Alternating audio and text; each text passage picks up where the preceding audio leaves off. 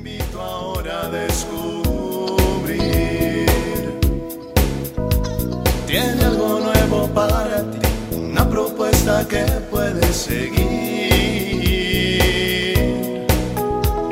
Una verdad que compartir, una nueva forma libre de vivir.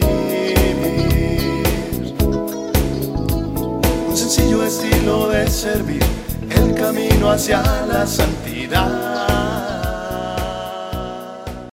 Hola, te saludo con gusto en otra cápsula de paz y bien y le pedimos a el Espíritu Santo que esté con nosotros en estos minutos de reflexión, de paz, de encuentro con el Señor. Bueno, pues hoy me levanté triste porque anoche, pues antes de dormirme, recibí un mensaje en donde pues se nos avisaba a todo un grupo de sacerdotes que pues un, un padre, un muy querido padre, eh, pues había fallecido. Y más me sorprendí porque pues hace muy poquito había estado con él, habíamos estado compartiendo. Y me sorprendí porque resulta que era más joven que yo. Y pues la verdad sí fue muy mm, repentina esa noticia y cuando la procesas pues duele, ¿no? Entonces en la mañana en la misa pues eh, pedimos por su eterno descanso y una persona entró a la sacristía también muy compungida porque pues había trabajado con él y le conocía muy bien y me decía, ay padre, es que a lo mejor si hubiéramos orado más, se hubiera hecho el milagro, Dios lo hubiera salvado. Y ¿Por qué pasan así estas cosas? ¿Por qué se lleva Dios a la gente buena? Y me quedé pensando en ese aspecto de lo que es el milagro y la fe. Eh, pues Cristo realizó muchos milagros, pero pues en realidad el milagro no era algo que fuera lo principal en Cristo, sino pues era el anuncio del reino, el anuncio de la salvación. Y la salvación se da a través de la fe. Entonces, no siempre eh, el milagro cuando se realiza lleva la fe. Lo que lleva verdaderamente a realizar un milagro es por medio de la fe. Por eso a veces he dicho en otras cápsulas que aunque le hagamos pataletas y le lloremos al Señor, eh, Él no va a ver nuestra, nuestra cantaleta, nuestra rabieta, sino lo que Él va a ver es lo que mueva nuestra fe para poder conseguir lo que le pedimos. La fe es lo que va a mover esa, esa acción de Dios y no nuestra palabra de compadécete nada más de mí. Y esto lo vemos, por ejemplo, en ese milagro en donde Jesús, estamos en el capítulo 8 de Mateo, eh, le llega un paralítico y le dice, Señor, si tú quieres, puedes limpiarme. Si quieres, o sea, sabía del poder de Cristo. Y Cristo teniéndole su mano lo tocó y le dijo, quiero, queda limpio. Y ahí a ese punto queda sanado su lepra. En los siguientes versículos aparece ese momento en el que un centurión, cuando llega Cristo a Cafarnaum, le dice, Señor, mi criado está enfermo, ¿podrías hacer algo por él? Y Cristo le dijo, ¿cómo no? Voy a tu casa a sanarlo. Y entonces el centurión le dice, Señor, yo no soy digno de que entres en mi casa, pero yo estoy seguro que si tú dices una palabra, él va a quedar sano. Entonces, te fijas, el momento en que se detecta la fe, aparece el milagro. Y esto lleva a que Cristo tenga esa expresión, en verdad les digo que ningún Israel ha hallado tanta fe. Cuando nosotros tenemos esta experiencia del dolor de la muerte de alguien y que pensamos que si pudiera haber un, un milagro o que si la persona se pudiera haber sanado, nos preguntamos para qué, cuál es la intención, por qué el proceso de la fe no nos lleva a decir, bueno, en esta fe que profesamos, pues sabemos que la vida eterna es lo central del anuncio de Cristo, que es donde nos debemos de enfocar para ayudar y acercar aquellos que están alejados de Dios o que no han recibido el mensaje. En pocas palabras, la responsabilidad de anunciar y buscar la salvación de las almas.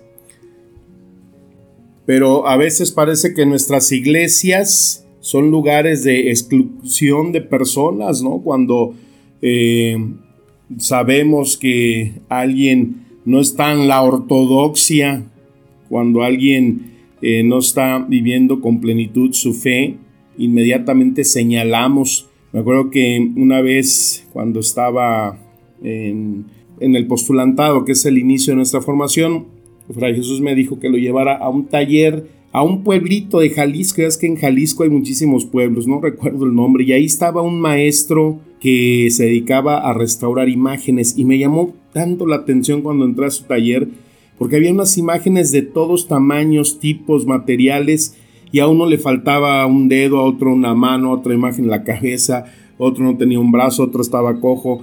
Y era así como eh, un despedazadero. Y cuando veías lo que él hacía, que se dedicaba sobre todo a hacer unos nacimientos hermosísimos, veías cómo restauraba las piezas y quedaban hermosísimas, o sea, no podías ver que eh, el antes y después. Y entonces yo ahí reflexionaba que pues así es nuestra cercanía, así es el lugar donde muchas veces en una congregación eh, de una asamblea, de una Eucaristía, eh, estamos ahí, unos rencos, otros mancos, otros sin cabeza, otros nos falta una parte, o sea, estamos rotos, rotos por las heridas de la vida, por las batallas que hemos tenido que enfrentar con el pecado, por nuestras malas decisiones, por aquellas cosas que están y han estado eh, teniéndonos muchas veces ahí con la cabeza baja. Y entonces la iglesia debe ser ese taller, ¿no? Donde ese alfarero nos restaura, nos vuelve a dar color, nos vuelve a dar vida. Veía un reportaje de unas iglesias pentecostales donde son tan estrictos con sus feligreses que algunos, por ejemplo, es pecado, los excluyen de sus congregaciones porque ven televisión, imagínate. Todos esos amantes de Netflix y series aguas porque no les vaya a caer el canon. Y sobre todo que ahí en algunas de esas congregaciones la confesión de tus pecados debe de ser pública. Y entonces ahí se ve cuando eh, personas que confiesan sus pecados los reprenden, los sacan de la comunión los excluyen de esa congregación de dejarles de hablar. Una mujer que eh, narraba ahí su experiencia de haber sido excluida porque se pintó el pelo.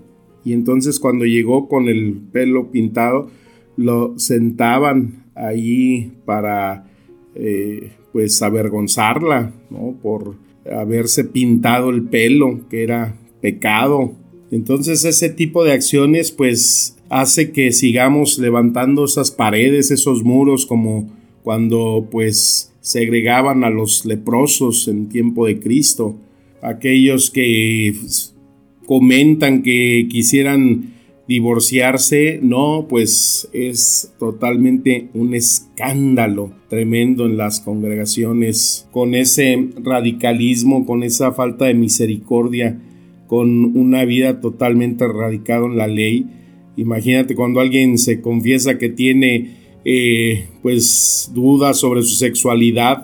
Decía un tipo que le dieron tres días para eh, decidir que se le quitaran esos pensamientos homosexuales y que tenía que casarse y no solamente lo iban a excluir, sino que hasta iban a orar para que se fuera al infierno.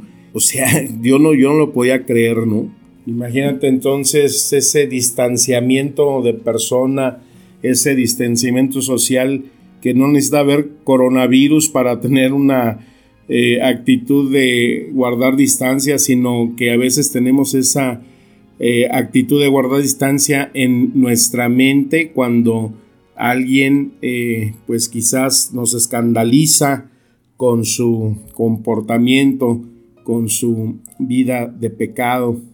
Y sobre todo que en algunos casos en estas iglesias se pedía ¿no? la oración, el milagro para que eh, la persona dejara esa vida de pecado. O sea, orar por el eh, hacer, tener un hacedor de milagros. Pero jamás se habla en ese discurso del amor, de la misericordia, del perdón, de esa cruz que tuvo que padecer Cristo por nosotros, porque pues el milagro que se puede realizar como el que Cristo hizo con el leproso, pues eso no produjo, no hubo conversión de nadie. Se habla de que Cristo hizo innumerables milagros y sin embargo se le crucificó, la gente no se convirtió, la gente no recibió el mensaje de salvación, fueron muy pocos y hubo gente como el centurión que confiados en una fe, plena entregaron a Cristo todo su corazón y entonces no solamente se recibió el milagro, sino que también pues se recibe la sanidad, se recibe la salvación, que es lo central. Este hermano sacerdote que falleció, eh, pues se le echaba carrilla por una expresión que él decía, todos nos vamos a morir. Y la última vez que nos vimos le dije, oye, bueno, ¿por qué te echan carrilla de esa expresión? Y dice, pues es que un día fui a ver a una persona que estaba eh, enferma y su esposa me dijo que orara mucho por él, que porque no se quería morir y entonces cuando yo entré a la persona me dijo, Padre, no me, no me quiero morir. Y él le dijo, todos nos vamos a morir. Y, esa frase, eh, pues bueno, lo, identificó y, era la broma que se le hacía. Pero me dijo, es que él decía, pues todos nos vamos a morir, pero lo importante es cómo está tu fe. ¿Crees que vas a llegar a, a esa presencia de Dios? ¿Crees en la vida eterna, en la resurrección? Y entonces la persona le dijo, pues sí creo, pues entonces no tengas miedo a la muerte porque vas a experimentar eso que tú dices creer. Y ahí es entonces donde el milagro se hace en una fe de abandono, en una fe de plena confianza, en saber que no solamente se pueda recibir la sanidad o lo que le pidas a Dios, sino que tiene que haber algo más trascendente, algo más profundo, como decía Pablo, algo que ni siquiera nos imaginamos lo que es esa promesa que el Señor nos tiene en la vida eterna.